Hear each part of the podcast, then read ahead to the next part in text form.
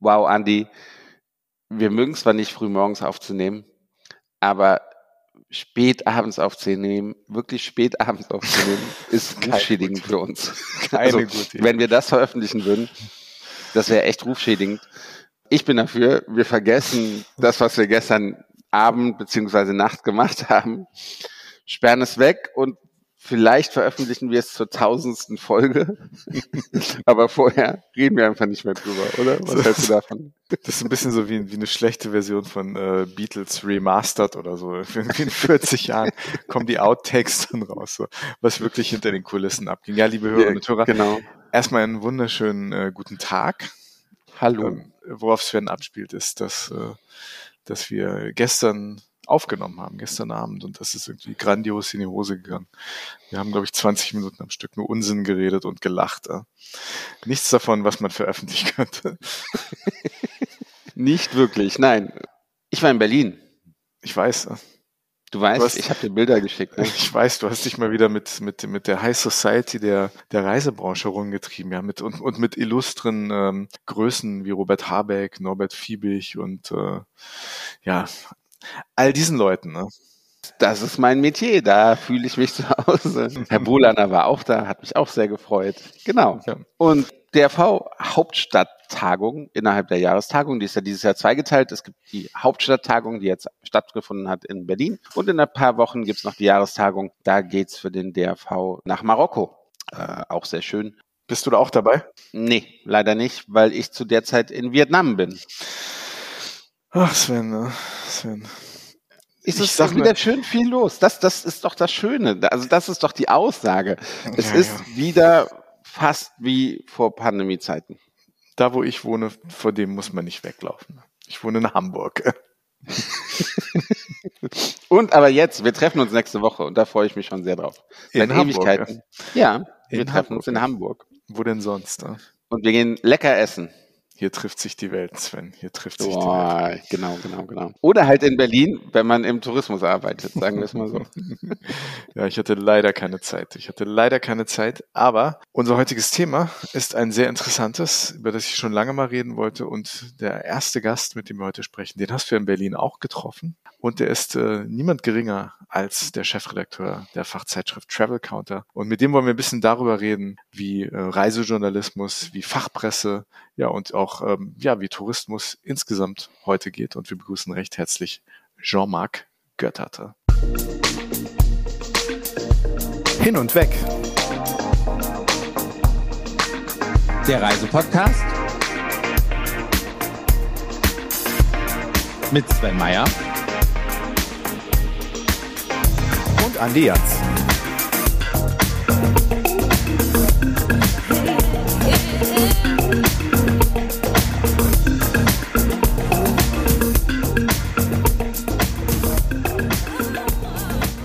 Jean-Marc, es ist uns eine Ehre und ein inneres Blumenpflücken, dich als Gast heute hier bei uns im Podcast zu haben. Schön, dass du dabei bist.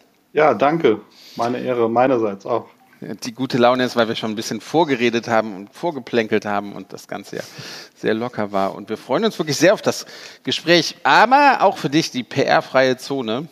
Und wir fangen vielleicht nicht ganz so einfach an und danach wird es immer schwieriger. Aber wie lange wird es noch gedruckte Hefte geben? Gedruckte Fachmagazine im B2B-Bereich, im Tourismus? Was denkst du? Ich glaube, es wird es noch ziemlich lange geben. Echt? Ja. Und zwar, ähm, also wenn wir jetzt vom B2B-Bereich allgemein reden, glaube ich, dass da im B2B-Bereich die Leute einfach konservativer sind und dieses äh, gedruckte immer noch gerne in der Hand haben.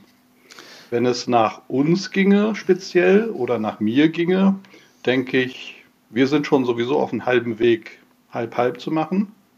Und ähm, es ist im Sinne auch der Nachhaltigkeit und allem, was drumherum ist, sowieso ein Gebot der Stunde. Und wenn man die technische Entwicklung sieht, da würde ich sagen, fünf Jahre vielleicht, dann wird sich das alles schon sehr verändert haben, weil es gibt ja schon sehr viele Entwicklungen Richtung elektronische Zeitung, Folien und solche Dinge. Ähm, das ist nicht mehr so weit weg. Weil mir hat auch mal ein, ein Chefredakteur von einem B2B-Blatt, was es leider nicht mehr gibt, äh, gesagt, naja, aber wer, wer liest das eigentlich noch? Weil ich habe all die News, die da drin sind, schon in drei Newslettern drei Tage vorher gelesen. Und er hat ja eigentlich recht. Also warum macht man sich die Mühe, noch irgendwie Sachen, Sachen zu drucken? Das äh, liegt, das ist ganz einfach. Die Leute, die das sagen, das sind sowieso Leute, die eher online-affin sind. Mhm. Ja, deswegen lesen sie auch vorher schon, was online waren. Aber man unterschätzt das. Viele Leute das gar nicht wirklich lesen. Auch Newsletter morgens oder so sind sehr viele Leute, das ist einfach zu viel. Das ist ein Information Overload. Die kriegen dann zu viel. Und dann ist es einfacher, wenn man das haptisch vor sich liegen hat und dann kann man blättern und dann kann man in Ruhe lesen. Viele mögen das auch am Sonntag oder am Samstag machen und dann passt das schon. Außerdem darfst du nicht vergessen, wenn du so ein, äh, so ein Blatt kriegst oder eine Zeitung kriegst, kannst du immer noch die Wespe erschlagen mit, ne? Das stimmt. Das war der Sommer. Das war der, an die schönen Tage im Sommer erinnere ich mich jetzt. Und jetzt komme ich ins Spiel mit meiner Verwendung für die Fachpresse. Nein, Jean-Marc, schön, dass du dabei bist, auch von mir. Ein herzliches Servus von der Elbe an die Elbe. Danke. Und von mir die zweite Frage, PR-Freizone. Kann es echten Reisejournalismus wirklich geben in Zeiten, in denen auch ihr wirklich von, von Anzeigen, von Partnern abhängig seid? Kann man da wirklich eine Art kritischen und auch ähm, ja, Journalismus mit Haltung wirklich noch, ähm, noch machen in der Reisebranche?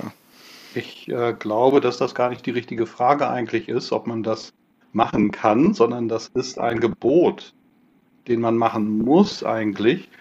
Und wir haben gerade jetzt im Tourismus oder in der Touristik, in, nur in unserer Branche, glaube ich, eher das Problem auch, dass wir einen Mangel an kritischer Berichterstattung haben, würde ich sagen. Meinem Empfinden nach fehlt da so ein bisschen die kritische Begleitung. Und ja. natürlich liegt das auch an den Geschäftsmodellen und die Fachverlage, die in unserem Bereich arbeiten, in der Touristik, die haben ihre Geschäftsmodelle zu spät umgestellt. Das muss man schon feststellen. Und daran liegt das. Und wenn man dann einfach äh, zu sehr auf Anzeigenkunden, auf den Anzeigenmarkt geht, dann ist das ein Problem. Wenn der Anzeigenmarkt einen Schnupfen bekommt, dann sind wir sofort erkältet. Ja. Und mhm. dann ist es schwierig. Und es bedeutet aber auch eine Umstellung auf Online, auf Online-Umsätze oder auf andere gemischte Umsätze, also ein Mixed-Vertrieb, ist eine ganz schwierige Kiste. Das, äh, können, das ist eine Sache, die man gut planen muss. Und äh, mhm. das muss man auch gut umsetzen. Das ist nicht selbst äh, so ein Selbstläufer. Also meine Frage zielt ja gerade darauf hin ab. Ne? Kann man zum Beispiel über die Lufthansa kritisch berichten, wenn man ne, von einer Lufthansa finanziell mit abhängig ist, von Anzeigenbuchungen und bestimmten Dingen? Ne? So, das war ja genau der Punkt. Also sehr schwierige Situation. Aber ich sehe, Sven hat noch eine Frage. Frage 3. Naja, wo wir, wo wir gerade beim, beim Thema in An also Kritik waren ne? oder unabhängige Berichterstattung. Lass uns doch mal über den DRV-Jahreskongress reden, Haupt oder Hauptstadtkongress, wie er, wie er genannt worden ist. Genau. Wie fandest du ihn? Wenn, wenn dir die Frage zu schwer ist, ich gebe auch gerne noch ein paar einführende Worte ab von meiner Sichtweise, aber das können wir gerne auch nochmal später bereden. Wie, wie möchtest du? Soll ich zuerst was dazu sagen? Ja, also, sag du mal. Okay. ich fand tolle Redner, viel Politik, was ich um, nicht unbedingt brauchte, sagen wir es mal so. Und ansonsten war es viel Selbstbeweihräucherung. Es war viel, wir schaffen das irgendwie schon. Aber wenn man dann irgendwie, und, und viele haben halt, ne, die Politik wird uns schon helfen und auch, was haben wir nicht schon alles für Krisen gemeistert? So eine Krise hatten wir noch nie. Also, ne, wir hatten Corona noch nie und so eine Krise hatten wir auch noch nie, äh, meiner Meinung nach. Und dafür gab es dann doch relativ wenig Antworten. Und auf die Politik schauen war dann spätestens seit der, wie ich dann doch fand, sehr guten Rede von, von Habeck, der ja auch zu Gast war und Respekt dafür an den DRV, dass, dass zum ersten Mal der Wirtschaftsminister dabei war. Aber er hat da ja auch ganz klar gesagt, ich kann nicht mehr alles mit Geld lösen und ich kann nicht mehr jedem helfen. Und das haben wir das, oder was heißt wir, das wurde komplett ignoriert an dem, an dem Donnerstag und an dem Freitag. Also ich fand ein bisschen zu wenig, wir haben, glaube ich, eine sehr, sehr schwierige Zeit wieder vor uns und das wurde, die, die Probleme oder die Antworten auf diese Probleme wurden nicht beantwortet, meiner Meinung nach. Und auch kein Lösungsweg gezeigt, sondern einfach nur, wir sind schon toll und deswegen schaffen wir das die Touristik hat schon viel geschafft. Da sind doch sehr, sehr viele Krisen gewesen. Und ich sage ja auch immer, ne, ähm, nach der Krise ist vor der Krise. So mhm. klingt Ähm, und so hat man das Gefühl in den letzten Jahren, ähm, das ist schon so. Aber was auf dem Kongress jetzt, das muss man jetzt mal sehen, der Kongress ist ja etwas, was ausstrahlt in die ganze Touristik, das ist der Hauptstadtkongress vom DRV. Und da glaube ich, ist auch die Aufgabe einfach, welch, mit welcher Haltung man jetzt in das nächste Jahr reingeht. Und natürlich sind die Probleme groß und sie sind wirklich auch nicht klein zu reden. Das äh, war, glaube ich, auch gar nicht so der Fall. Ne? Aber ähm, die, die Touristik und die Touristiker selber und die Leute, die da drin arbeiten, die sind schon sehr gut darin, sich selber zu bestärken, sage ich mal. Ja? Und das wurde auch gemacht. Das wurde auch gesagt. Wir haben sehr vieles geschafft und man hat sich ein bisschen auf die Schulter geklopft. Es wurde aber auch gesagt, das hast du nämlich jetzt nämlich weggelassen, dass man geschafft hätte, wenn nicht die Hilfen der äh, Regierung gekommen wäre. Mhm. Das wäre klar gewesen. Und jetzt das nochmal im Zusammenhang mit Robert Habeck. Habeck hat auch gesagt, natürlich, äh, man kann nicht alle Probleme mit Geld lösen. Das meinte er aber auch eher allgemein auf die Energiekrise umgemünzt, auf was uns zukommt. Er war ja auch ähm, auf dem Weg zum Grünen Parteitag, mhm. wo es mal um die Verlängerung der AKW-Laufzeiten ging. Und er hat ja ganz frei gesprochen. Und was er gemacht hat, er, er ist ja ein Meister dieses Zuckerbrot und Peitsche. Ja. Mhm. Also er hat gesagt, äh, man kann nicht alle Probleme mit Geld lösen. Aber ähm, er hat gesagt, die Touristik und ähm, die, die Industrie, die Reisewirtschaft selber hat eine sehr wichtige Rolle, weil sie ähm, dieser Völkerverständigung, mhm. ja. Und er sagte dann, wir werden dann auch genau diese Industrie auch stützen. Also er hat da ein kleines Versprechen auch abgegeben. Insofern ne, muss man das ein bisschen so und so sehen. Ja, also er hat ein Versprechen abgegeben, was meiner Meinung nach eher an die Nachhaltigkeit Projekte der Industrie also versprochen worden ist.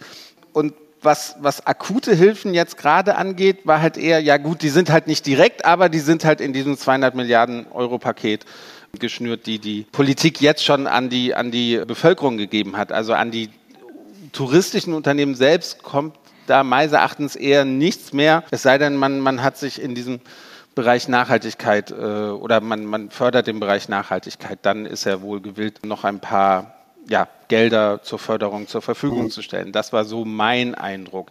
Aber ja, man, man darf, also Sven, man darf ja nicht vergessen, die Corona, die Corona-Krise, also diese zwei Jahre, wo die Geschäfte so äh, zurückgingen und die Umsätze bis zu 96 Prozent minus waren, also im Grunde genommen ein Vollstopp war für die ganze Touristik.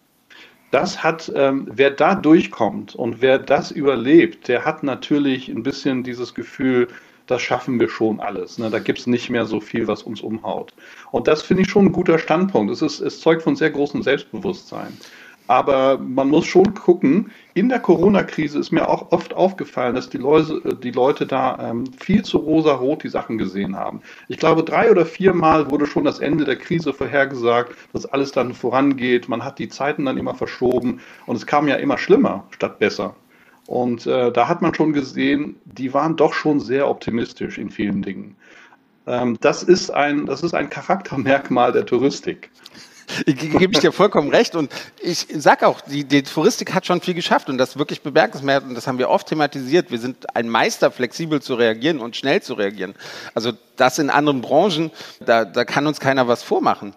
Aber Andi, ich weiß, wir haben nur drei Fragen in der PR-freien Zone, aber ich, ich will hier nochmal drauf eingehen ich gebe dir vollkommen recht. Und, aber die Stimmung war ja deshalb wegen auch in der Corona-Zeit relativ gut, weil es staatliche Hilfen gab. Ähm, jetzt sind diese zurückgefahren worden, mehr oder weniger auf Null. Und da muss ich dann doch auch Herrn Norbert Fiebig zitieren, der gesagt hat, kaum ein Unternehmen hat den richtigen Winterspeck ansetzen können, weil die Zeit eigentlich viel zu kurz war dafür. Ja. Und dass eine gesamte Bevölkerung, das andere war ja ein Reiseverbot, der staatlich aufgezwängt worden ist. Dass da der Staat eingreift, kann ich absolut verstehen und sollte er auch. Hat er ja auch gemacht.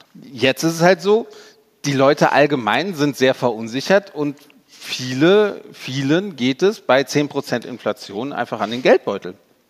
Da, das, da muss da Zweifel, also da muss recht, ja. das Reisen das Reisen wird ja auch teurer, weniger werden. Genau. Ne? Ja. Ähm, ja, und es ist natürlich auch so, ich muss dir insofern recht geben, dass ähm, man darüber nachdenken muss, dass diese Hilfen, die wir in der Corona-Zeit hatten oder die viele Unternehmen hatten, die haben natürlich dazu beigeführt, dass der notwendige Strukturwandel in der Touristik ähm, aufgeschoben wird oder wurde.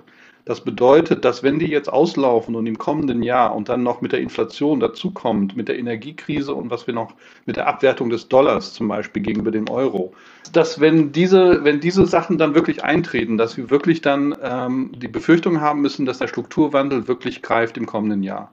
Und ähm, das kann schon sein. Und dann äh, sieht die Branche schon anders aus. Aber äh, das müssen wir sehen, wie das sich alles entwickelt. Also man, man kann da nicht in die Glaskugel schauen. Ne? Also es gibt Stimmen, die äh, sagen, da, äh, wir, wir stehen vor einem großen Strukturwandel, Stichwort Digitalisierung. Und da muss man einfach schauen, ähm, ob das wirklich jetzt eintritt oder nicht. Nichts gegen positive Stimmung vom DRV-Tag, ist auch seine Aufgabe. Ein, zwei kritische Rückfragen hätte ich mir schon vielleicht gewünscht. Aber ist halt das hattest du gesagt, ist vielleicht auch nicht die Aufgabe des, des DRV, sondern eher von, von euch ja. Journalisten. Und genau. jetzt, Andi will die ganze Zeit schon was reden und jetzt darfst du wieder. Ich, ich, ich. Danke, Sven. Das ist ein Lied von dir. Andi, du darfst wieder. Danke, ihr seid so nett. Ich traue mich jetzt mal raus aus dieser PR-freien Zone, weil mich interessiert tatsächlich, Jean-Marc, wie ihr jetzt äh, aus dem gefühlten Ende der Pandemie als, als Fachpresse jetzt rausgekommen seid. Ihr seid ja im Endeffekt eure, eure, eure Genese, eure Evolution ist ja eine, die mit der Pandemie fast einherging, ne? als genau, genau. Fachpublikation mit Travel Counter. Ja. ja. wir sind 2019 gestartet und ähm, frisch gestartet und so als Tiger gesprungen und fast schon wie ein Bettvorleger gelandet. Ne? Also da kam Corona und da war das wirklich, das war einfach ein schlechtes Timing. Ne? Und das Erste, was wir gemacht haben, wie alle Verlage, wir haben natürlich, ähm, wir konnten dann auch nichts mehr drucken, die Reisebüros waren zu, die Druckereien druckten nicht mehr, wir haben umgestellt auf Online. Und wir haben natürlich aus der, aus der Not eine Tugend gemacht und haben dann überlegt, ähm, was kann man denn da machen? Das oberste Prinzip war Information. Also alle Leute gierten nach Informationen, wo das war das Wichtigste.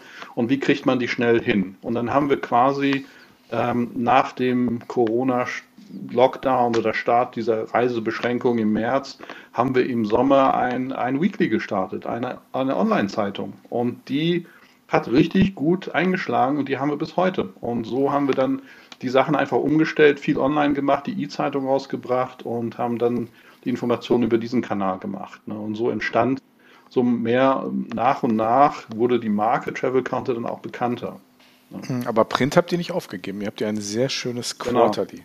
Aber was erstaunlicherweise haben, vierteljährlich erscheint. Genau, weil wir dann gesagt haben, also es ist ja auch klar, die, äh, die schnellen Meldungen, die sind ja alle online und ähm, da nützt es ja nichts im Print, also tatsächlich, ohne jetzt Kritik auf andere zu nehmen, aber zu, andere zu kritisieren, Print ist schon schwierig. Wenn du ähm, einen Redaktionsschluss hast, und du schickst die Druckdaten zur Druckerei. Dann vergehen zehn Tage, bis das Ding gedruckt wird und in Post verschickt wird. Und zehn Tage in der Online-Welt ist ja schon immens. Ja, da, da kann ja, da können ja schon zehn Streiks der Lufthansa passiert sein. Ne? Also das, das bringt nicht viel. Das heißt, der, ähm, wenn man Nachrichten verfolgt, also Meldungen, dann ist Online das Medium. Das ist am schnellsten. Ja, neben Radio ist Online das schnellste. Und wenn du Print verfolgst, dann musst du andere Dinge da machen. Da musst du andere Geschichten bringen, da musst du Analysen bringen, tiefergehende Sachen. In der Touristik speziell zum Beispiel mehr Personengeschichten, Porträts über Leute, weil das ist eine, das ist eine Peoples-Branche. Und das ist wichtig. Und das bringen wir dann im Quarterly. Das Quarterly ist, ist viel hochwertiger, es ist Premium, äh, die Bilder sind größer, das ist ein schöneres Layout. Es macht einfach Spaß und Emotionen, es ist eine emotionale Branche. Und da haben wir das getrennt. Also Weekly und Newsletter morgens sind für die schnellen Nachrichten, für die Information und äh, Quarterly ist für das große Ganze quasi. Quarterly, der verschriftliche Podcast, wie ich hier gerade raushöre, oder? Passt schon, genau. ähm, zu was ihr in der Lage seid, wenn aber alles wieder möglich ist und wenn man euch nur lässt, äh, habt ihr jetzt mit dem Projekt Easyboarding gezeigt, oder? Was ja auch auf dem DRV Hauptstadtkongress vorgestellt worden ist und auch online gegangen ist an dem Donnerstag. Erzähl mal, was, was ist das? Wie kam die Idee? Ja, du weißt ja selber, ähm, es gibt ja drei große Geschichten in der Touristik, die schon seit vielen Jahren rumgeistern. Thema 1 Digitalisierung, Thema 2 Nachhaltigkeit, Thema 3 Fachkräftemangel. Ewige Themen. Also ich kenne das noch vor zehn Jahren, also da hat sich nicht so viel getan, ja.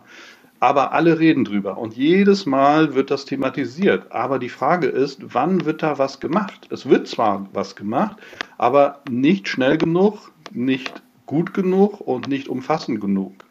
Ähm, allein das Thema ähm, Nachhaltigkeit, also globale Erwärmung, ein riesiges, sehr wichtiges Thema. Das ist gefühlt echt noch weit weg von uns, ja. Digitalisierung genauso. Und bei dem Fachkräftemangel war das so, ähm, ihr könnt euch erinnern, 2019 ähm, oder die letzte DRV-Tagung, die wir hatten, war das auch schon ein Thema. Alle haben darüber geredet. Aber was haben wir tatsächlich dann in der Umsetzung dagegen oder dafür, was, was ist da passiert? Da hat man dann hier und da Initiativen gesehen, da gab es sehr viele Einzelsachen, Projekte, die da gemacht worden sind. Aber mir fehlte so ein bisschen was Übergeordnetes. Und ähm, das Easyboarding ist entstanden, weil ich einen Kollegen auf einer Pressereise äh, an der Amalfiküste getroffen hatte, der mich fragte nach einem iPhone-Kabel. Und dann habe ich gesagt, ich habe ein iPhone-Kabel, habe ihm die gegeben und dann gesagt, und dann sind wir ins Gespräch gekommen. Und ähm, er sagt, ich fragte ihn, was er so macht und so. Und er sagte, ich bin Reiseblogger, ich bin für DPA unterwegs und bin hier auch auf der Amalfiküste auf der Pressereise deswegen.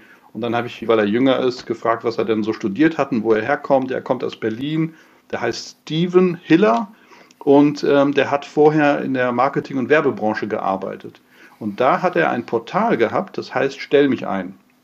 Und da habe ich gesagt, was ist denn das? Da sind bei mir gleich die Ohren hochgegangen. Und dann sagte er, ja, die Werbebranche, die hat das Problem Fachkräftemangel, schlechtes Image, schlechte Bezahlung. Und da sagte ich, ach, das kenne ich doch irgendwo Ja? Und ähm, dann sind wir dann ins Reden gekommen. Er macht das schon einige Jahre sehr erfolgreich und habe gefragt, was ist das für ein Konzept und so.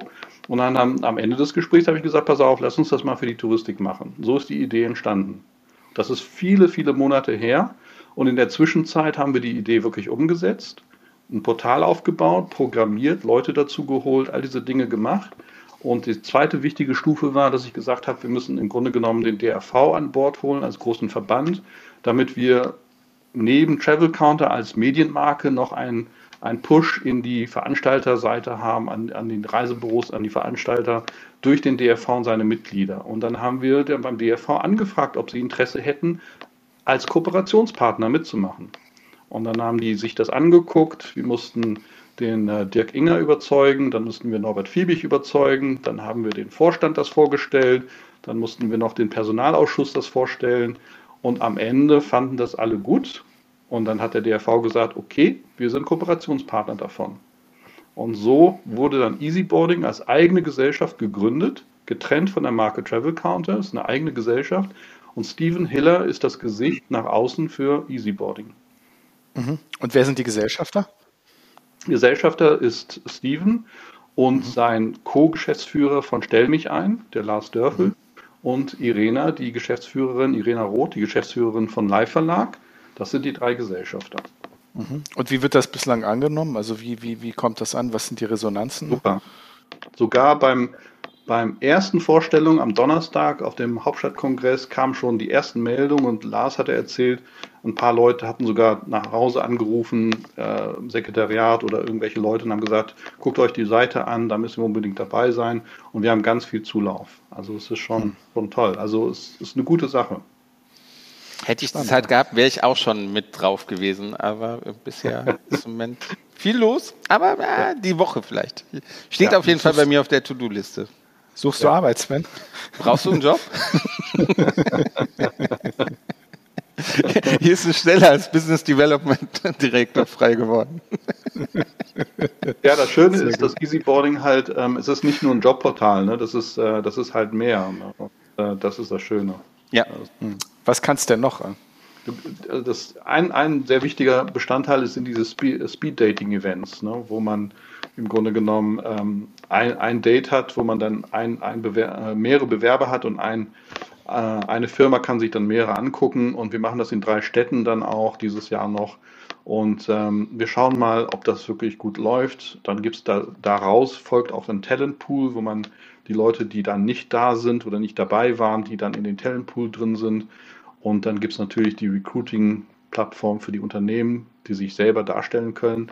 Wir wissen ja, das ist ja momentan ein Arbeitnehmermarkt. Das heißt, die Unternehmen müssen sich bewerben bei den, bei den Arbeitnehmern, so rum. Ne? Genau. Und dann gibt es natürlich Blogs und all diese Dinge inhaltlich. Man muss sehr viel machen für den Image der Branche. Man muss sagen, ähm, warum es äh, schön ist, da zu arbeiten, was Gutes ist und welche Vorteile es gibt. Und das ist die inhaltliche Seite des Content Marketings auch sehr wichtig. Und mit Steven haben wir jemand, der jünger ist, der auch diese ganzen jungen Leute kennt, der Instagram und TikTok und ähm, Paid, e Paid Media, Earned Media, alles auf und rauf und runter kennt. Und äh, da kriegst du auch die Leute. Ne? Und du kriegst die nicht mehr mit klassischen Anzeigen und mit diesen Jobbörsengeschichten oder Stellenmarkt, wie es so schön bei Printverlagen heißt. Ne? Das, das funktioniert alles nicht mehr. Eine Printanzeige im Hamburger Abendblatt. Genau. Wir suchen. Chiffrennummer, gibt es die noch? Vielleicht in einem anderen Kontext. Wenn. Ja, wenn so eine Anzeige Aber, schon anfängt, ne? Suche ähm, touristische äh, Kraft, eine Fachkraft für, ne? das, hm, ja. das, so, so, kann es nicht sein eigentlich. Hm. Du bist ja ein sehr interessanter Mensch. Wir waren vor fast einem Jahr mit dir in Namibia unterwegs. Du warst Teil der Gruppe, die äh, mit dem Namibia Tourism Board beim Namibia Campfire waren. Und A, bist du, glaube ich, selbst in der Touristik-Fachpresse als Journalist, Chefredakteur auch ein bisschen Quereinsteiger. Aber ich fand auch deine eigene Vita, deine Biografie sehr interessant. Du bist ja ähm, eigentlich auch äh, keinen ganz geraden Weg gegangen, wenn ich das richtig verstehe. Ne? Ja. Erzähl mal ein bisschen. Ne? Ich glaube, das ist für unsere Hörer auch interessant. Also Namibia war deswegen interessant. Ich war selber noch nie in Namibia, aber ich bin ja in Südafrika geboren. Und die Leute in Namibia konnten das sofort raushören. Das war natürlich interessant in den Gesprächen, weil wenn wir da auf Englisch gesprochen haben, habe ich tatsächlich auch noch meinen, meinen südafrikanischen Akzent, das haben die sofort gehört. Und dann war das Gespräch natürlich ganz anders, weil sie zwar einen deutschen Reisejournalisten vor sich hatten, aber jemand, der ähnliche Wurzeln hat, weil das waren viele Deutsch-Namibianer auch. Und das war interessant. Also ich bin in, in Südafrika geboren, in Johannesburg und ähm, bin da auch aufgewachsen und bin erst mit 16 nach Deutschland gekommen. Und ich habe in meinem Leben noch nie Schnee gesehen. Und als wir in Frankfurt gelandet sind, habe ich das erste Mal Schneebrocken, Schnee, Schneeflocken gesehen. Und wolltest sofort zurück. ja, mein Vater hatte uns geködert. Also mein Vater hat äh, mich und meinen kleinen Jünger mitgenommen nach Deutschland und er hat uns geködert mit einem Quellekatalog. okay. Suchen ne, wenn wir in Deutschland sind, kannst du dir hier alles aussuchen. So. Und ähm, ich wollte so ein Ski-Dreirad haben. Ein Ski-Dreirad. Ja, zu meinen großen Bedauern habe ich nichts davon bekommen, aber hat funktioniert. Mhm. Und wie bist du denn in der, in der, in der Reisebranche gelandet? Das war ja auch, ja, nicht der auch ganz, ganz interessant. Meine ursprüngliche Branche, also ich habe natürlich äh, studiert, ähm, Anglistik, Geschichte und Politik und ähm, bin dann, bin dann äh, über Umwege zu einer Journalistenschule gekommen. Ich habe eine Journalistenausbildung gemacht. Da wurden in einem Jahrgang nur 17 Leute genommen. Ähm, das, da musste man sich bewerben und dann bin ich quasi in eine Branche reingekommen, äh, Elektrotechnik, Internet, Mobilfunk. Und das ist meine Ursprungsbranche eigentlich. Also alles, was mit Internet und Wirtschaft zu tun hat. Ich habe für die Wirtschaftswoche gearbeitet, für Handelsblatt, für Kapital geschrieben als damals der Mobilfunk in Deutschland mit den D-Netzen anfing. Das war so mein, mein Ursprung. 2003 habe ich dann über Umwegen einen Anruf bekommen, dass ein Fachverlag in Hamburg einen Blattmacher sucht. Jemand, der nicht aus der Touristik kommt, der von außen kommt, aber ein gutes Auge für Layout und Gestaltung hat und äh, Journalist ist. Und das war die FVW. Und die hat mich dann nach Hamburg geholt. Ich bin dann gependelt zwischen Hamburg und Köln und war dann in der, in der Redaktion dann eingebettet dort und meine Aufgabe war aus der FVW quasi mit dem Team dort, mit Klaus und den anderen ein Magazin zu machen, weil es vorher eine Zeitung war. So ist der Einstieg gewesen. Und da, also, was ich ganz interessant, wir haben uns neulich einmal ein bisschen länger unterhalten, dann warst du zehn Jahre weg aus dem genau. Tourismus. 2009, genau, ich habe 2009 dann aufgehört dort bei der FVW und bin dann in Hamburg zu einer Werbeagentur gegangen, Philipp und Krönche, weil die dort ein ganz tolles Projekt hatten, Die haben nämlich gepitcht um ein Digitalmagazin der Deutschen Telekom und dann haben die jemand gesucht, der diesen Hintergrund hatte, den ich ja hatte. Und ähm, ich durfte dann ein Team aussuchen und dann haben wir gepitcht mit großen Verlagen und ich habe für Philipp und Koinche diesen Etat gewonnen. Und dann durften wir dann das Mittelstandsmagazin der Deutschen Telekom machen mit dem Thema digitaler Wandel. Ja, was mich natürlich jetzt in der Touristik besonders erfreut. Ähm, und das habe ich dann mehrere Jahre gemacht und äh, bis äh, 2018 etwa. Und dann kam ein Anruf von, ähm, das ist auch eine ganz lustige Geschichte, kam ein Anruf hier auch aus Hamburg von Irena. Und äh, sie sagte dann, sie hätte dann gehört, dass ich früher in der Touristik gearbeitet hätte bei der FVW und da wäre jetzt eine Chefredakteurstelle frei geworden, ob ich dann Interesse hätte, da zurückzukommen in der Touristik. Das heißt, nach zehn Jahren bin ich wieder, dann schloss sich der Kreis, bin ich wieder in die Touristik rein und habe da angefangen. Ich, ich fand oder finde nach wie vor die Branche toll. Super, super interessante Leute, Menschen und die Branche selber spannend. Und da bin ich wieder rein und es war ein bisschen, muss ich auch zugestehen, jetzt so im Rückblick, das sind jetzt einige Jahre her, das war schon ein bisschen, das war toll am Anfang, aber als ich dann die gleichen Gespräche, Diskussionen und bei der ersten Tagung dabei war, da habe ich mich so ein bisschen gefühlt wie zurück in die Zukunft, ja. Weil das mhm. waren die gleichen Themen, die gleichen Sachen, die vor zehn Jahren diskutiert wurden und da war immer noch nicht, nicht wirklich ein Fortschritt da und es war zum Teil auch die gleichen Leute. Andi, wie lange gibt es dich schon im Tourismus? Bist du immer noch da? Nein. man nicht frech. Genau, und deswegen die Anschlussfrage. Über was werden wir in zehn Jahren diskutieren? Was meinst du im Tourismus? Ja, wir werden natürlich über das große Thema Nachhaltigkeit und wir werden über die Themen, ähm, ich glaube, das zentrale Thema wird sein, globale Erwärmung. Darf man, äh, wie, wie ist das Reisen überhaupt, wie kann das Reisen überhaupt möglich sein in einer Zeit, wo wir wissen, ähm, welche Auswirkungen das haben wird. Also mhm. das wird ein, ein, ein das, das birgt sehr viel Sprengstoff, gesellschaftlichen Sprengstoff, weil Reisen und Urlaub machen, das gehört zum Selbstverständnis im Grunde genommen. Und das wird zunehmend in Frage gestellt werden, denke ich mal. Ne, die, die langen Reisen, also eine Flugreise mal äh, nach Australien oder in die USA oder so, das, äh, da werden viel mehr Fragen gestellt werden müssen. Brauchen wir das? Müssen wir das? Ähm, wollen wir das? Ist das äh, überhaupt möglich? Was passiert denn da? Wird es ein Fernreise-Shaming geben, deiner Meinung nach? Ja, ja, ich glaube schon. Weil wir halt mehr über die Umwelt nachdenken müssen und, und Ja, nicht müssen. Das, ist, das, wird, das wird, wir sehen das jetzt schon, ja. Also mhm. die, äh, das, über, das überholt uns links, ja. Mhm. Wir können hier diskutieren, solange am Stammtisch die Realität überholt uns links, ja. Und das wird, das wird zunehmen. Ich bin mir sicher, dass sich demnächst äh, Klimaaktivisten auch an Flugzeuge kleben werden. Also ich meine, die Autobahn ist irgendwie ja. ein offensichtlicher Ort, aber so ein bisschen wie glaube, das namens Wander, ne? Der dann. Ja, ja. ich glaube, das wird nicht so lange dauern, bis man äh, die Connection auch macht und dann wird es doch dort diese Art von Protest geben. Jetzt mal unabhängig davon, wie wir das bewerten, aber ich glaube schon, dass das ein heißes Thema wird. Glaubst du, wir werden über die Digitalisierung auch in zehn Jahren noch in der Art reden, wie wir jetzt drüber reden, oder meinst du, das wird sich erledigen? In der Touristik wird das noch lange ein Thema bleiben. Die, ähm, die Touristik ist selbst ähm, eher, eher eine konservative Branche, die tut sich schwer damit. Also das sehe ich immer wieder. Ähm, deswegen wird das noch lange ein Thema bleiben, aber auch hier wird die Realität uns sehr schnell überholen. Ich meine, schaut euch doch mal an, als das Smartphone eingeführt wurde und auch wenn wir YouTube angucken oder auch die Einführung von Fernsehern mit WLAN-Anschluss. Ja, heute redet keiner mehr darüber, analoges Fernsehen oder Streaming-Fernsehen. Ja, Du hast mal gesagt, dass der Tourismus vielleicht deswegen auch so ein bisschen traditioneller ist, weil er eine doch sehr in sich geschlossene Blase ist. Fehlt uns manchmal der Blick nach außen oder dass neue Leute, so wie du damals, irgendwie Quereinsteiger, einfach rein, fremde Branche und der uns einfach mal zeigt, wie es, gehen könnte?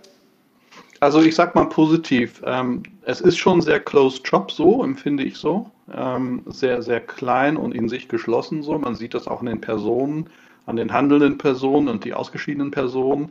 Ähm, das zeugt davon, dass die Branche doch sehr beliebt ist. Also die Leute mögen das. Die, die wollen hier arbeiten, die bleiben auch lange drin. Das ist ein gutes, äh, gutes Zeichen. Andererseits ähm, was fehlt, ist der Blick über den Tellerrand. Ne? Was machen andere Branchen? Wie geht es den anderen? Was passiert in, in Mittelstandsbetrieben, äh, die nicht Touristik machen? Wie funktioniert dort zum Beispiel Digitalisierung? Äh, wie, wie, wie funktioniert das? Also wie läuft das, wie laufen Prozesse da ab? Was passiert in der Online-Welt? Ähm, wer beschäftigt sich zum Beispiel in der Touristik mit dem Thema Metaverse? Ja, von, von Zuckerberg, ne? was ja überall jetzt rund geht. Ja, jetzt hat, jetzt hat Facebook eine neue 3D-Brille äh, hervorgebracht. Es ist keine einzige Meldung darüber erschienen. Ja.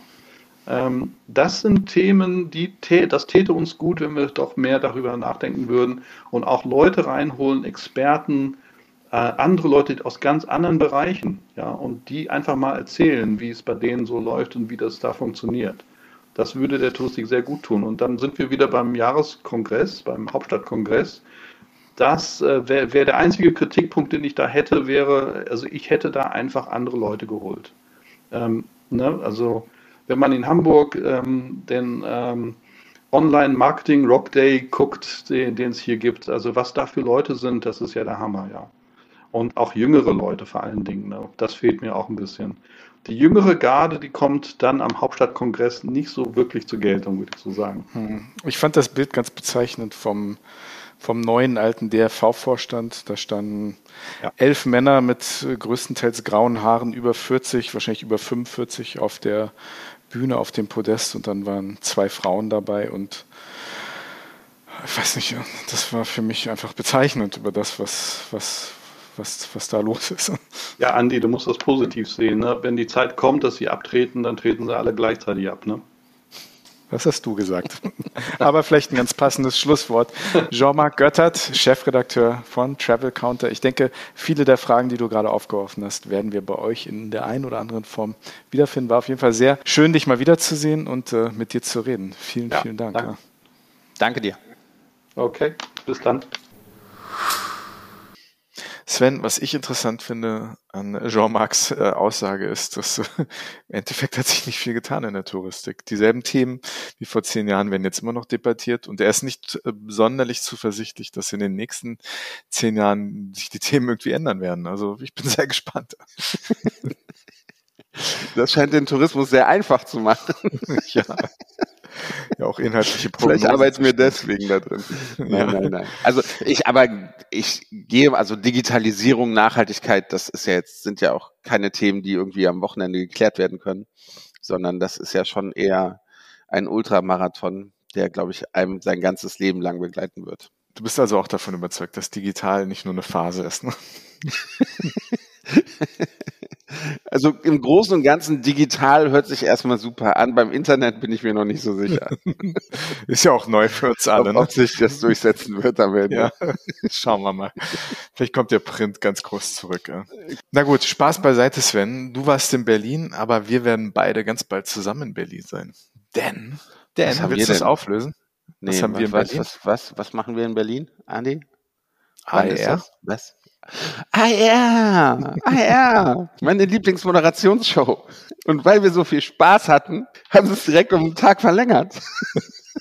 Okay, wir müssen hier mal einen Gang rausnehmen, Sven. Das, das geht ja wieder völlig aus dem Ruder, was wir hier machen. Also, liebe Hörerinnen und Hörer, wir werden im November in Berlin sein. Wir moderieren den AER-Kongress zum zweiten Mal ich hätte nicht gedacht, dass wir nochmal eingeladen werden. Ich dachte, wir kriegen vielleicht Hausverbot. Aber nein, wir sind eingeladen worden, den Kongress zum zweiten Mal zu moderieren und werden dafür Ende November nach Berlin fahren. Und ich freue mich sehr. Ja, ich glaube, das Programm wird auch ein bisschen, jetzt nicht, nee, das letzte Mal war in Dresden auch ganz, ganz spannend, aber jetzt hat man wirklich einen Tag mehr und einen Tag mehr zum Netzwerken und zum Austausch und ich glaube, das wird eine, eine, sehr, sehr schöne Veranstaltung. Mhm. Wird ja auch nicht mehr hybrid stattfinden, sondern wirklich nur als Präsenzveranstaltung in Berlin und denke auch, dass die Bühne ein bisschen größer sein wird und dass das Bühnenbild ein bisschen größer sein wird. Ne? Ja. Halt angemessen. Ja, angemessen für uns oder für den genau. AR? Ich würde sagen für beides. Für beides. Vielleicht kriegen wir ein größeres Spotlight. Ja, das, das kann sein. Aber vielen Dank an AR, vielen Dank für das Vertrauen. Und wir freuen uns schon sehr auf die Veranstaltung. Hm. Ich möchte Nebel. Also wenn wir auf die Bühne kommen. Nicht so Hells Bells, wenn wir auf die Bühne kommen. Vielleicht gibt es so eine Rampe, auf der wir dann irgendwie hochgefahren werden. So aller aller ja, Boyband. Das ist auch cool. Ja. Also werden wir das hier noch ein bisschen ausdiskutieren, was wir ver ver verlangen werden vom ARR. Sonst gibt es nämlich keine Moderation. Lass uns doch mal wieder zum Thema zurückkommen, denn eigentlich machen wir einen touristischen Podcast. Ne? Und wir reden weiter über das Thema Moderation.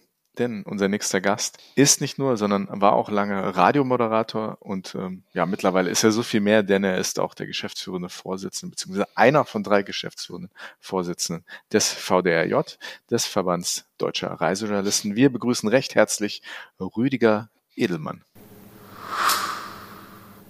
Lieber Rüdiger, wir freuen uns sehr, dass du dabei bist. Vielen lieben Dank. Frühe Morgenstunde, das kann man unseren Zuhörern und Zuhörern sagen. Es ist gerade mal acht Uhr und äh, ja, wir alle müssen erstmal einen Kaffee trinken. Aber auch für dich natürlich die PR-freie Zone am Anfang. Direkt mit der Einstiegsfrage, warum bleibt man in heutigen Zeiten Reisejournalist? Ja, das ist eine gute Frage, die ich aus dem Stegreif auch nicht so einfach beantworten kann. Aber zunächst mal, ich bin, um im Sprachspiel zu bleiben, hin und weg. Danke, lieber Sven und lieber Andi für die Einladung. Danke, weil vielleicht denkt ja, und das erhoffe ich mir davon, die Reisebranche danach ein bisschen mehr nach über ihre wirklichen Multiplikatoren. Achtung, Provokation. Ähm, ja, warum ist man heute Reisejournalist? Ich glaube, diejenigen, die heute immer noch in dem Job zugange sind, machen teilweise auch ganz andere Sachen. Also ich gehe mal von mir aus, ich habe jahrelang Radio gemacht, öffentlich-rechtlich und da nebenbei und tatsächlich wirklich auch immer nebenbei halt noch eine dreistündige Reisesendung, die jede Woche stattfand. Ihr könnt euch ungefähr vorstellen, was das nebenbei bedeutete, nämlich jeden Abend so zwischen fünf und acht einfach nochmal daran ein bisschen zu arbeiten ich glaube, es ist nach wie vor die Faszination am Job. Also ihr habt neulich mal äh, in so einem Podcast auch über die Tourismusbranche geredet, so zu den Stichworten arm, aber sexy und inzwischen nicht mal mehr sexy. Äh, Gefühl, das kenne ich äh, aus dem Reisejournalismus. Nur inzwischen ist äh, zumindest der Reisejournalismus battlearm und da vergeht dir vielleicht dann auch die Lust auf sexy Ergeb äh, Erlebnisse. Lieber Rüdiger, danke, dass du dabei bist, auch von mir. Einen wunderschönen guten Morgen. Es ist ja. tatsächlich sehr früh, aber das hält mich nicht davon ab, in dieser PWR-freien Zone eine etwas provokante Frage zu stellen und die lautet wie folgt. Kann es angesichts von überwiegend gesponserten Pressereisen und Abhängigkeiten von Werbepartnern echten Reisejournalismus noch geben? Das ist eine gute Frage, die ich natürlich zwangsläufig auch kenne, äh, aber sie hat natürlich auch mit der materiellen Situation von Reisejournalisten zu tun. Diese Abhängigkeit äh, von PR oder auch äh, im Hinblick auf Einladungen zu Pressereisen, das ist ja etwas, was sich nicht von ungefähr entwickelt hat liegt äh, an unterschiedlichen Aspekten. Zum einen freie Journalisten, die sich ihre Auftraggeber suchen müssen, bekommen in der Regel keine Reisekosten bezahlt. Folgedessen müssen sie sehen, dass sie irgendwo hinkommen, um zu berichten, ohne dass äh, die Reise dorthin und die Recherche teurer ist als das, was man anschließend damit verdienen kann. Da äh, helft ihr uns jetzt auch von der PR-Seite im Tourismus natürlich sehr ordentlich. Aber äh, da ergibt sich natürlich zwangsläufig so ein bisschen ein Ungleichgewicht, weil natürlich da äh, müsste wahrscheinlich jeder Reisejournalist lügen, äh, hat das einen gewissen Einfluss, wenn du eingeladen wirst und äh, ja, nett verköstigt und du kriegst schöne Dinge gezeigt, äh, dass das nicht halt auch einen Einfluss hat. Aber er darf halt einfach nicht so weit gehen, dass äh, du anschließend darstellen und sagst, ja, ich war jetzt unterwegs das Zielgebiet, das ist so richtig uninteressant und äh, der Ablauf, der war so richtig doof. und jetzt jubeln wir mal alle, äh, weil ich habe es ja vorher versprochen. Das wird ein Reisejournalist, der seriös arbeitet, sicher nie tun. Kurze Zwischenfrage. Okay, Programm kann irgendwie schlecht sein, das, das kann ich verstehen. Aber warst du mal auf einer Pressereise und die Destination hat wirklich gar nichts hergegeben? Nein, du findest eigentlich immer irgendetwas. Ja. Du musst nur so ehrlich sein, dir halt dann äh, auch die Sachen rauszugreifen, die wirklich spannend sind, interessant sind. Und dann halt schlimmstenfalls deinem Partner zu erklären, die ersten zwei Sachen, die für euch besonders wichtig sind, die fand ich nun ausgesprochen doof. Und lass uns jetzt mal drüber reden, wie wir damit umgehen da muss man dann halt dazu sagen, dass es gleichzeitig bei den Freien einfach auch noch äh, Ansprüche von äh, auftraggebenden Redaktionen gibt. Die Redakteure, und ich war selber 30 Jahre einer, stehen natürlich auch unter dem Druck, dass sie nicht in der Lage sind, äh, tatsächlich auch richtig viel Geld auszugeben. Rechercheetats gibt es äh, weder bei Zeitungen noch im Radio noch beim Fernsehen in irgendeiner Form. Dort vielleicht noch. Und äh, man steht dann da, auch als Redakteur, und ist unter dem Druck beispielsweise, mir ging das so, mit 25.000 Euro Honoraretat äh, 50 Reisesendungen im Jahr a drei Stunden zu produzieren. Oh. Äh, jeder, der halbwegs rechnet, weiß, das kann nur sehr bedingt funktionieren. Und damit drückst du die Honorare nach unten und damit beißt sich dann die Katze endgültig in den Schwanz, weil wenn ich meinen Autoren weniger Honorar bezahle, dann sind sie erst recht auf die Pressereisen und die Rechercheunterstützung angewiesen. Also Andi und ich schaffen für 25.000 genau einen Podcast. das Tja, könnt ihr mal sehen. Gut, für, ihr müsst mir den Tipp mal geben. Ich podcaste ja, seit ich aus dem äh, großen Radio raus bin, selber, wie man 25.000 Euro mit einem Podcast verdient. Da, da kommen wir gleich raus. Sven, du Rüdiger, das, das wusste ich eigentlich auch noch nicht. Das erklärt Svens neuen Mercedes und dass ich mit dem Fahrrad zur Arbeit fahre. Also mit anderen Worten, du bist leer ausgegangen. Ich weiß auch nicht, irgendwas ist hier falsch gelaufen. Aber ich merke schon so, dass wir mit, mit der Frage, die du gerade beantwortest, so ein bisschen auf der, auf der Grenze der PR-freien Zone rumtanzen. Ich habe da wieder ein klares Ja, noch ein klares Nein, aber da kommen wir, glaube ich, gleich im, im Hauptteil unseres Gesprächs nochmal zu. Das ist ein, glaube naja, lass mich, lass mich noch, ein, lass mich noch ja. einen klaren Satz dazu sagen. Äh, Reisejournalisten haben es natürlich heute doppelt schwer, hm. weil äh, eigentlich ist es kaum noch möglich, mit den finanziellen Ressourcen ordentlichen Reisejournalismus zu machen. Hm. Äh, auf der anderen Seite gibt es Druck zusätzlich äh, von außerhalb dieses Berufszweigs durch äh, das Influencing. Und da muss man ja halt dann äh, einfach auch der Ehrlichkeit halber sagen, natürlich ist Influencing rein wirtschaftlich und betriebswirtschaftlich gesehen die ehrlichere Angelegenheit. Ihr sagt einem Influencer, das und das hätte ich gerne und dafür bezahle ich dir Summe X. Der Influencer oder die Influencerin, meistens sind es ja Frauen, machen das und dafür kriegen sie ihr Geld.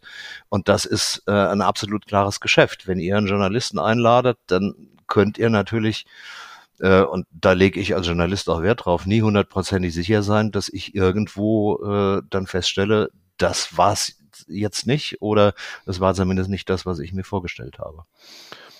Lass uns da gleich später nochmal drauf zurückkommen. Die letzte Frage der PR-freien Zone, aber ich glaube, die können wir ganz schnell beantworten. Ähm, ich bin ja selbst Mitglied bei VDRJ. Verbände sind meist politisch in ihren Aktivitäten. Wie politisch ist der VDRJ?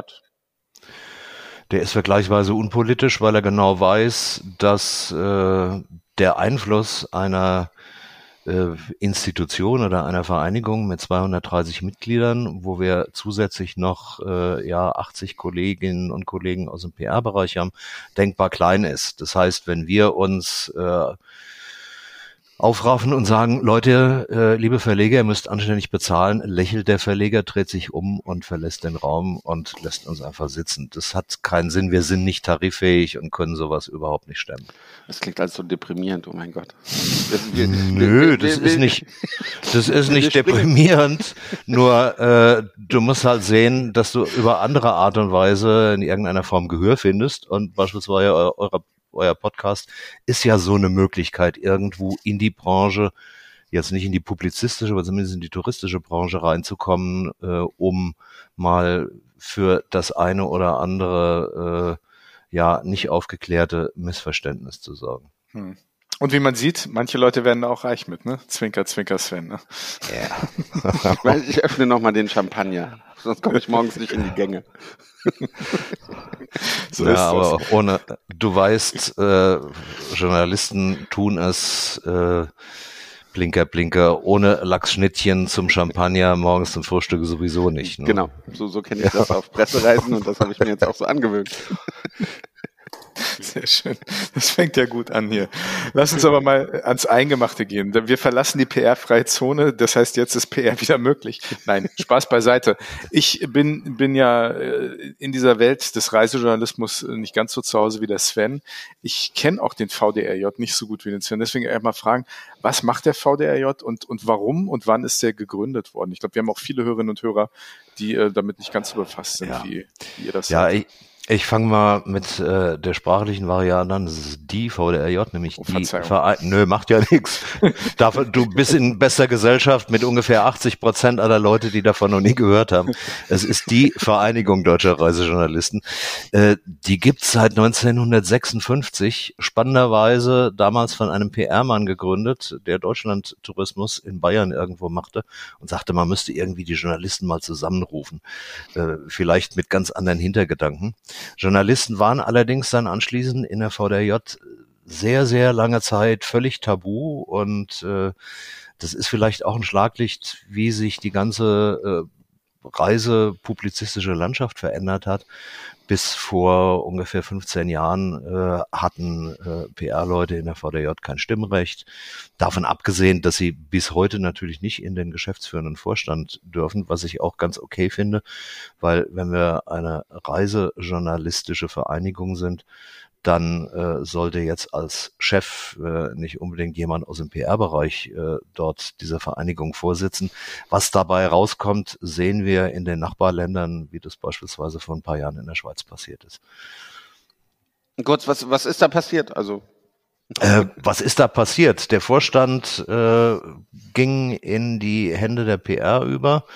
Äh, die Verbandspostille und die Website wurde im Prinzip äh, alles andere als eine PR-freie Zone und äh, die Journalisten, die ihren Job noch halbwegs ernst nahmen, äh, traten entweder aus oder, äh, was uns letztendlich ein bisschen gefreut hat, äh, klopften bei uns an und sagt, äh, ich komme aus der deutschsprachigen Schweiz und äh, ich würde gerne bei euch auch Mitglied werden. Auf die Art und Weise haben wir eine ganze Reihe von Kolleginnen und Kollegen auch aus der Schweiz und aus Österreich. Diese PR-Leute, man muss sie einfach nur hassen. Tun wir auch. Nee, nee. Siehst Tun wir du, auch. sie- siehst du, genau das ist der Punkt. Da kommen wir wieder an den Ausgangspunkt zurück. Äh, Wir dürfen euch gar nicht hassen, weil äh, dann wären wir nicht mehr eingeladen und dann ist der Job zu Ende. Ja, ja.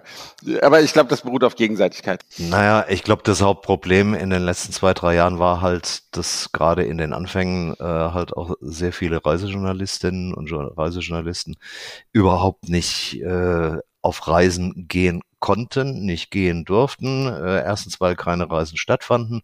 Zum anderen, äh, weil es einfach ja rein gesundheitlich viel zu unsicher war. Und das hat natürlich gerade den Reisejournalismus äh, in den Jahren 20 und 21 erstmal auch materiell in ein tiefes Loch gerissen und äh, hat, ich versuche ja immer das Positive bei solchen Sachen zu sehen, mit dafür gesorgt, dass äh, die Leutchen mal angefangen haben, über ihren Job und ihre materiellen Bedingungen und die Arbeitsbedingungen mal ein bisschen mehr nachzudenken. Wir müssen natürlich die Frage stellen, wie sich der Reisejournalismus verändert hat in den letzten Jahren. Vielleicht kannst du auch mal kurz sagen, wie das war, als du angefangen hast. Du hast jetzt aber auch gerade schon die, die Influencer angesprochen. Sind das, also ist vielleicht doof, sie als Konkurrenz zu bezeichnen, aber sind das im Moment so die größten Konkurrenten, die ihr seht in der heutigen Zeit oder für die Zukunft? Naja, es gibt halt einfach unterschiedliche Berufsmöglichkeiten Berufsgruppen. Äh, Es wäre fatal zu sagen, Influencer sind jetzt unsere Gegner, unsere Feinde. Äh, Da müsste man dann halt auch sagen, Werbeagenturen sind unsere Feinde, weil sowohl Werbeagenturen als auch Influencer machen nichts anderes als Werbung. Das Problem dabei äh, ist, dass inzwischen auch äh, Kunden im PR-Bereich natürlich ihre Agenturen auffordern zu sagen, wir hätten gerne so und so viele Influencer und dafür geben wir Geld aus. Unterm Strich geben wir aber das gleiche Geld aus wie vorher. Das heißt im Umkehrschluss wiederum, dass Etats für Recherchereisen bei Journalisten immer kleiner werden. Und wenn dann natürlich noch die Honorare äh, für Reisejournalisten in den Medien, egal ob das nun Radio ist, aber vor allen Dingen sind es halt äh, Zeitungen, äh, also der ganze Printbereich immer weniger werden, dann wird die Situation halt äh, irgendwann eben nicht nur arm, aber sexy, sondern halt bettelarm und sexy und das ist dann halt irgendwie nicht mehr so toll. Nochmal auf die Frage von Sven zurückkommen. Wie, wie, wie, wie war das denn bei dir? Wie, wie bist du Reisejournalist geworden? Ne? Wie war da die, die Genese des Ganzen? ne, Wie dir? die, wie die meisten, äh, per Zufall, ich wollte unbedingt ins Radio. Das heißt, ich habe mit 17 damals bei noch SWF 3 im sogenannten Popshop meine erste Radiosendung gemacht und fand das super toll und sagte, das ist es überhaupt, mein Job. Äh, da bin ich aber dann äh, erstmal in ein Studium reingeschlittert, habe ordentlich was gelernt und studiert und einen Abschluss gemacht, um anschließend sofort zu sagen, ich will aber ins Radio. Und das passierte dann mit einigen Mühen auch. Hintergrund der ganzen Geschichte war, ich landete dann mit meinen ersten freien Engagements äh, bei HR3 in Frankfurt und äh, da ich ja auch Geld verdienen musste, habe ich nicht nur als Reporter gearbeitet, sondern auch, äh, damals war das noch alles sehr analog, Staus sortiert in der Verkehrsredaktion. An der Verkehrsredaktion hing eine Reisesendung dran und der Rest ist Geschichte. Schöne Kombi. Was war denn damals so der schönste Stau, bei dem du berichtet hast? äh, ach, da gab's unglaubliche Geschichten. Also von, von autofreien Sonntagen, wo wir von morgens äh, sieben bis abends um acht da saßen und wussten, es kann keinen Stau geben, aber es musste die Servicewelle aus Frankfurt, wie das damals hieß, war noch jung, äh, musste in irgendeiner Form dann halt trotzdem irgendwie passieren. Ähm, und ansonsten waren es die Freitagnachmittage im Winter, ja. Äh, gipfelnd, äh, wir bekamen das ja zugeliefert von den Verkehrswarndiensten der Polizei, als ein Kollege aus äh, Mainz anrief, der für Rheinland-Pfalz zuständig war und meldete, äh, passen Sie mal auf, mir habe da zwischen Mainz, äh, Gonsenheim und sonst wie habe mir fünf Kilometer AWH. Da war ich noch ganz neu und sagte, was ist denn bitteschön AWH? Dachte, sie kenne sie nicht, alle wollen heim. Also äh, man muss es mit äh, man muss das mit mit mit Humor sehen. Äh, ich habe es gemacht hauptsächlich, um erstmal Geld zu verdienen, hm. äh, reichlich. Und dann kamen die ersten redaktionellen Aufgaben dazu, dann kam eine Sendung dazu. Und, weil das, das dann halt dann eine Reisesendung dabei war, äh, wurde ich dann, das war auch damals schon üblich, dann halt mal auf eine Pressereise geschickt. Mhm. Wo man dazu sagen muss, das war damals noch sehr generationsbedingt sortiert. Äh, der Leiter der Reiseredaktion fuhr halt äh, in die Karibik und äh, der freie Mitarbeiter Rüdiger fuhr äh, an die alte Salzstraße nach Schleswig-Holstein oder so. War das deine erste Pressereise wirklich? Das war meine erste Pressereise. Die äh, übrigens unheimlich spannend ist, also diese ganze Region inklusive Mölln und Till Eulenspiegel und allem drum und dran. Also ich trage das seit äh, 1983 mit mir rum ich mach's mir jetzt mal ganz einfach. Ich war ja auch mit in Luxemburg dabei. Da hatten wir die Jahrestagung vom, vom VDRJ. Erzähl du doch mal, was da so passiert ist, welche Themen wir besprochen haben, was da vonstatten gegangen ist. Wir haben ja vorher auch eine Umfrage gemacht. Möchtest du darauf vielleicht ein bisschen noch, noch eingehen? Naja, die Umfrage, da würde ich euch jetzt wahrscheinlich mit Zahlen langweilen, aber wenn man das kurz sagt, äh, die Situation der Reisejournalisten ist alles andere als toll. Also auch nach Corona verdienen durchaus äh, bis zur Hälfte brutto unter 2000 Euro im Monat. Und dann kann man sich, äh, wenn man sich das netto ausrechnet, äh, natürlich klar feststellen, davon kannst du eigentlich nicht leben. Wir haben natürlich über Perspektiven geredet, zu sagen, wohin kann die Reise in Zukunft gehen, weil halt, das kam auch aus der Umfrage raus, äh, halt auch viele Kollegen inzwischen dabei sind und sagen, Reisejournalismus ist ein sterbender Job, davon kannst du auf die Dauer nicht mehr leben, also schau dich nach was anderem um. Da sind sicherlich all diejenigen, mich jetzt mal historisch eingeschlossen, äh, gut dran, die in irgendeine Redaktion reingekommen äh, sind, dort arbeiten, aber nicht ausschließlich Reisejournalismus machen. Also ich habe in meinen Radiozeiten später auch aktuelle Sendungen moderiert und habe Musiksendungen moderiert und alles Mögliche. Das heißt, das war eins von vielen Standbeinen. Und äh, diese mehreren Standbeine, das ist das, wo es äh, letztendlich irgendwo hingehen muss, weil, äh, wie schrieb da jemand, äh, verstehe dich nicht als Reisejournalist, sondern als Journalist, der reist, dann wirst du auch gleich mehr und andere Themen sehen, die du absetzen und verkaufen kannst. Und man bewegt sich ja mit dem Reisejournalismus auch immer in irgendeiner Grauzone drin, weil wenn man unterwegs ist, äh, da hast du historische Themen und da hast du Kulturthemen äh, und wenn sich das mit, mit Reisen verbinden lässt, also ich gehe jetzt mal von der eigenen Erfahrung raus, ich habe vor ein paar Jahren mal eine Reise durch die kompletten USA-Südstaaten gemacht. Das war ein Horrortrip von zwei Wochen.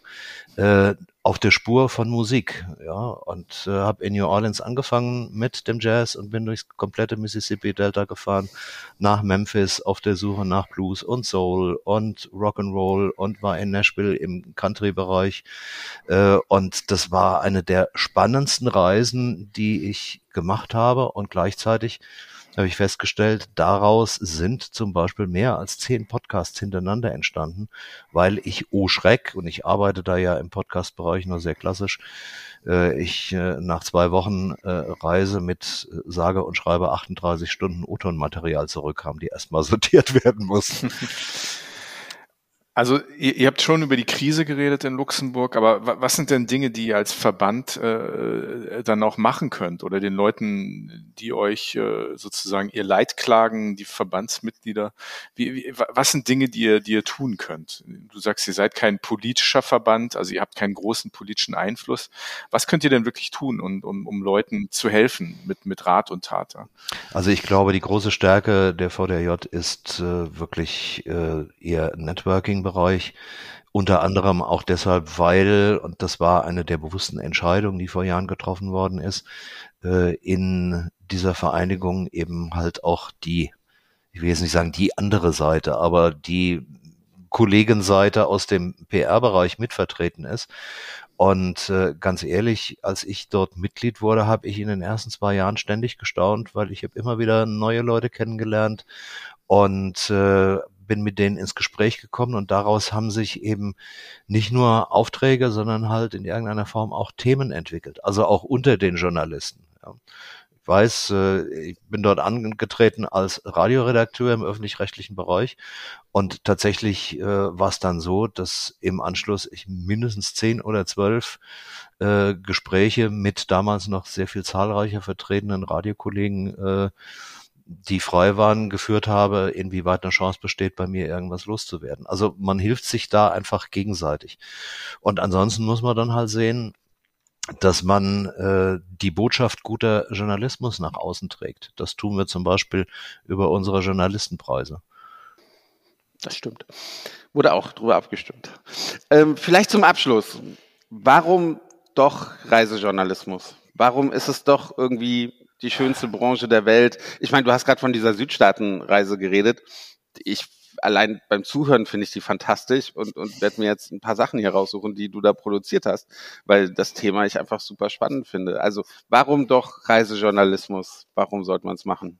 Weil es die Möglichkeit bietet, äh, einfach Aspekte des Lebens und des Verreisens und jeder, der ehrlich ist, weiß, dass er gerne verreist, zumindest die meisten, und dass er gerne Urlaub macht, kennenzulernen, zu hinterfragen mitunter, ein bisschen was draus zu lernen und den Leuten äh, einfach vom Reiseziel ein bisschen mehr zu vermitteln. Ich glaube, Reisejournalisten haben heute verloren, wenn sie sich nur noch auf Badeziele beschränken und sagen, das ist übrigens an dem und dem Strand die dritte Palme von links, ist die schönste, die ich in meinem ganzen Leben je gesehen habe.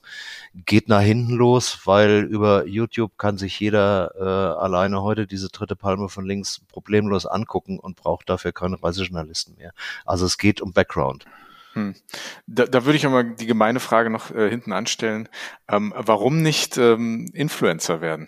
Also wenn man diese, diese, diese wirtschaftliche Situation hat, warum nicht äh, sein, sein, sein Portfolio ausweiten? Man kann schreiben, man kann machen, was man macht, aber warum nicht äh, sozusagen auch in die Richtung gehen? Bei mir ist aufgefallen, nämlich, dass, dass bei euch auf der Website, ich kriegst du gerade Schnappatmung, Rüdiger, wenn ich das frage.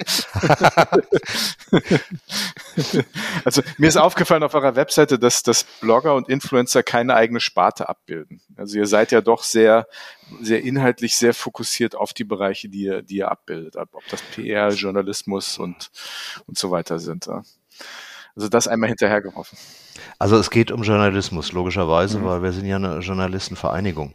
Mhm. Blogger nehmen wir seit einigen Jahren auf, äh, mhm. wobei es bei der VDJ äh, so eine einen Aufnahmeausschuss gibt, die Mhm. sich die Leute halt genauer angucken, um festzustellen, äh, muss ich jetzt PR-Leuten in dem Sinne nicht sagen, die, ihr wisst selber genau, wie viel auch schwarze Schafe es in der Branche gibt, die wir möglichst bei uns nicht drin haben wollen. Äh, und äh, Blogger sind, wenn sie journalistisch arbeiten, gern gesehene Kolleginnen und Kollegen. Da haben wir auch eine ganze Reihe in unserem Kreis. Bei Influencern äh, hört der Spaß natürlich auf, weil das ist nichts mehr mit Journalismus, sondern das ist Werbung, die wird bezahlt. Und äh, das hat bei uns in der VDJ halt überhaupt nichts verloren. Und äh, solange ich äh, in dieser Vereinigung noch so ein bisschen was mitzusagen habe und sagen, würde das auch nicht passieren. Da würde ich mich verweigern oder eher als Vorsitzender zurücktreten. Ein klares Wort. Ja. Sehr klare Worte. Ja, ja, natürlich. Also davon abgesehen, wenn du mich fragst, warum bist du nicht Influencer? Sozusagen erstens, ich bin nicht weiblich. Zweitens, ich hab, sehe nicht gut aus. Äh, drittens, ich habe keinen Influencer-Boy, der mich mit dem äh, Rücken von hinten vor einer wunderschönen Kulisse abbildet. Von daher ist die Idee für mich eh gestorben. Noch ein klares Wort. Wir bedanken uns recht herzlich bei Rüdiger Egelmann ähm, aus dem geschäftsführenden Vorstand der Vereinigung Deutscher Reisejournalisten. Habe ich das richtig gesagt? Das hast du absolut richtig gesagt. Meine Herren, ich danke Ihnen für das Gespräch oder so. Vielen lieben Dank, Rüdiger. Ja, und das nächste Mal äh, bitte wieder 17 Uhr und nicht 8.10 Uhr am Morgen. Finde ich auch besser. Ja, und dann Trotz reden wir auch, Champagner. ja, und dann reden wir auch, wo das ganze Geld bei euch herkommt. Das möchte ich dann mal wissen. Oder vielleicht lade ich euch einfach mal in meinen Podcast ein, Ich, ich, damit wir das mal klären. Auch gerne. sehr auch gerne. Ich möchte das nämlich auch wissen. Ich muss jetzt weg. Ja, ja. Dachte ich Alles mir. klar. Na gut, Vielen, vielen bis Dank, zum Rüdiger. nächsten Mal. Ja. Ciao, ciao. Ciao. Danke.